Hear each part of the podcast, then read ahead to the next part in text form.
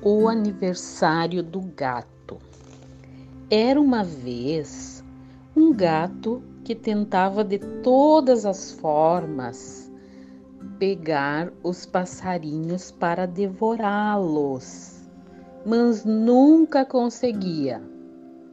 Um dia ele teve a ideia de dizer que era seu aniversário e que ia dar uma grande festa.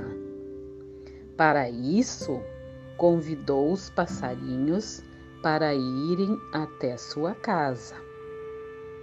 Inocentes, eles aceitaram o convite e foram todos devorados pelo gato.